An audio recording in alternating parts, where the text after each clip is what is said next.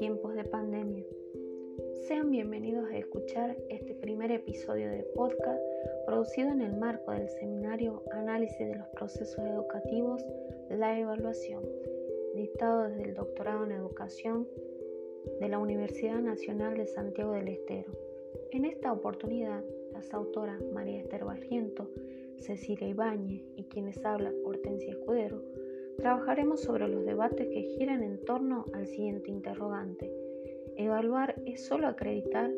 Y también vamos a destacar el auge que tuvo la evaluación formativa y la retroalimentación en los tiempos de pandemia.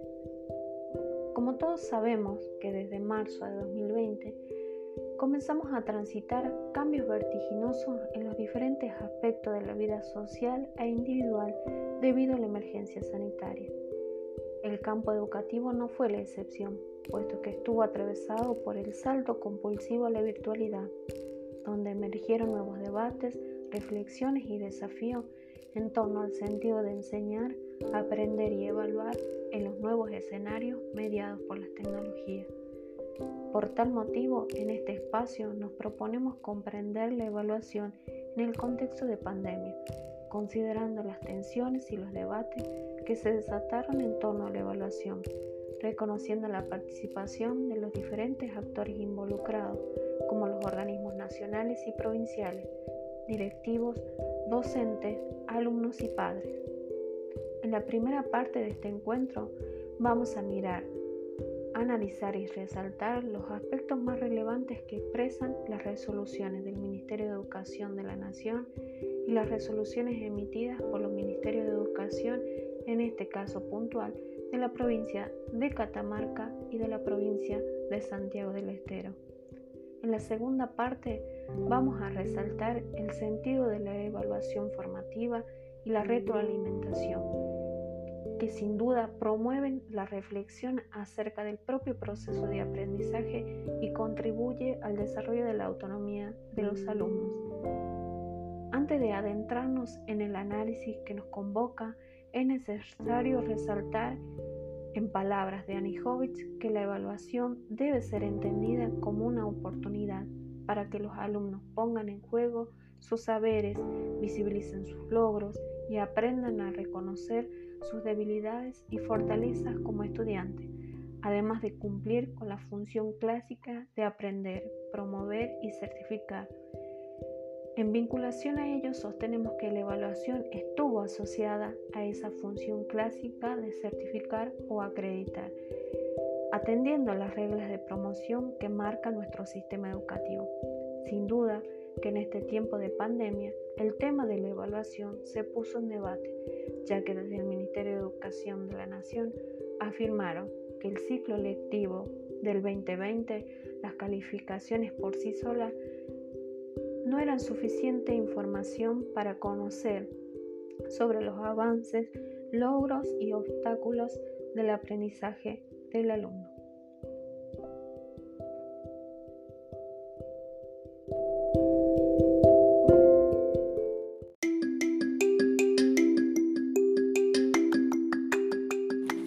En este segundo episodio, Cecilia analizará los principales cambios introducidos en el campo de la evaluación a partir de los instrumentos jurídicos emergentes en el periodo de la pandemia.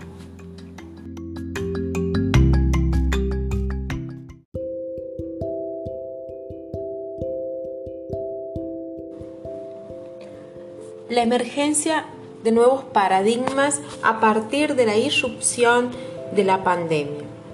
La cuestión de la evaluación no ha estado al margen de las reconfiguraciones producidas en este periodo de excepcionalidad. Por lo tanto, para evaluar se hace necesario reconsiderar las transformaciones que se han producido respecto al diseño y desarrollo de los procesos de enseñanza y aprendizaje, los cambios en las condiciones objetivas y simbólicas del trabajo docente y finalmente tener en cuenta el impacto de la profundización de las desigualdades educativas preexistentes de nuestros estudiantes. Teniendo en cuenta estos condicionamientos, el Ministerio de Educación junto al Consejo Federal de Educación y las jurisdicciones, emitieron una serie de resoluciones que tuvieron como propósito adecuar, reconceptualizar y reorganizar los alcances de los procesos de evaluación, calificación, acreditación y promoción. El análisis de los instrumentos jurídicos emergentes durante este periodo nos permite afirmar la consolidación de un nuevo o no tan nuevo paradigma que se aleja de los dispositivos tradicionales que caracterizaron al sistema educativo de los últimos tiempos. Sin lugar a duda, estos cambios han presentado diversos cuestionamientos en la comunidad educativa.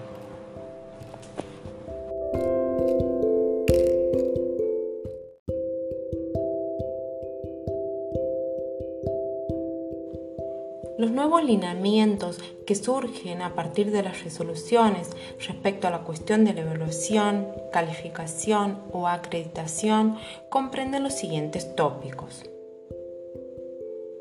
El primero de ellos hace referencia a la evaluación formativa, entendida como un proceso de valoración de las situaciones pedagógicas, que incluye al mismo tiempo los resultados alcanzados, los contextos y los condicionamientos en el que el aprendizaje ha tenido lugar. Por otra parte, se establece la necesidad de hacer uso de las retroalimentaciones, ya que permitirían orientar, ajustar y sobre todo acompañar las, trayectorias escolares. Asimismo, se considera fundamental que la valoración de los resultados del proceso de aprendizaje alcanzado sea plasmado en un registro descriptivo que oriente a los estudiantes y a sus familias. Por otra parte, se decidió eliminar la calificación cuantitativa o numérica como único instrumento válido para acreditar el periodo, entendiendo que la calificación representa la traducción de las valoraciones acerca de los resultados del aprendizaje en una escala arbitrariamente construida que expresa una equivalencia entre determinados niveles de logro y los valores de dicha escala, que además la calificación ofrece muy poca información. En un contexto de heterogeneidad, es necesario proporcionar una información más detallada que permita orientar y ajustar los procesos de enseñanza y aprendizaje. Por lo tanto, calificar en este marco profundizaría las desigualdades e injusticias educativas. Por otra parte, se decidió que la acreditación se realizará sobre la base de los contenidos curriculares priorizados y reorganizados para los ciclos lectivos 2020 y 2021, que serán considerados como una unidad pedagógica.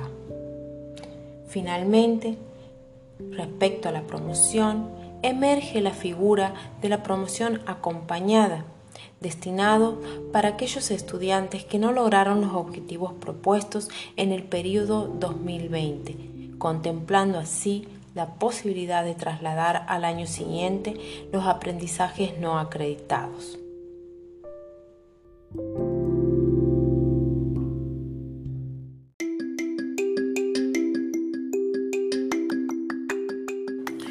En el tercer episodio María Esther nos introduce la temática de la evaluación formativa y la retroalimentación, dos tópicos que han adquirido una importancia relevante durante este periodo.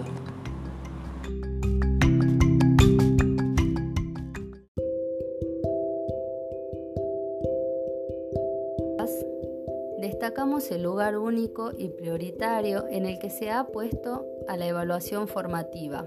Esta es vista como una herramienta fundamental en el periodo de cuarentena, debido a los abruptos cambios que ha sufrido la educación en tan corto tiempo.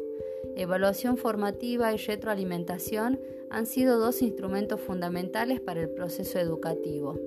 Sobre la evaluación formativa, Anijovic nos dice que esta aporta información útil que sirve para reorientar la enseñanza.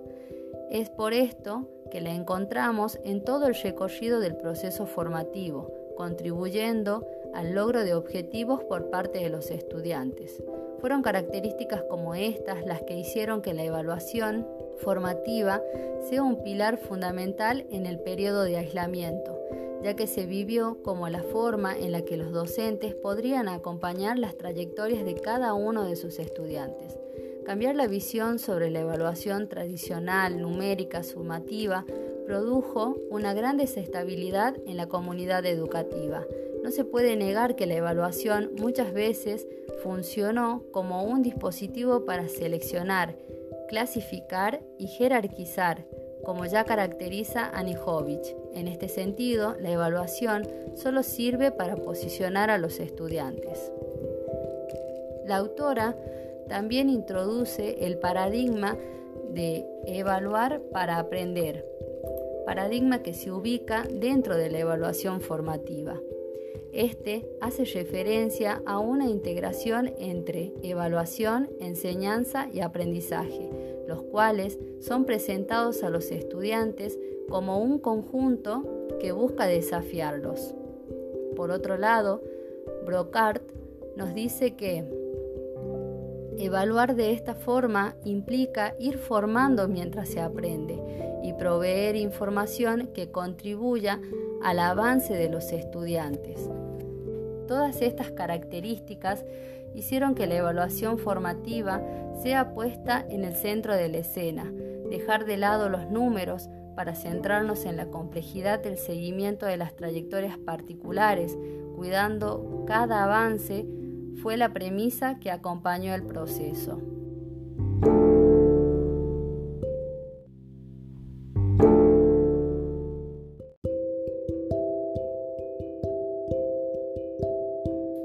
Pero la evaluación formativa no estuvo sola en esta desafiante tarea.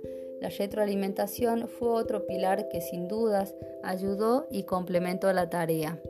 Retroalimentación, feedback, devolverle al otro algo valioso, el lugar del diálogo, el informar qué está bien y qué se puede mejorar, fueron piedras angulares en el periodo de aislamiento.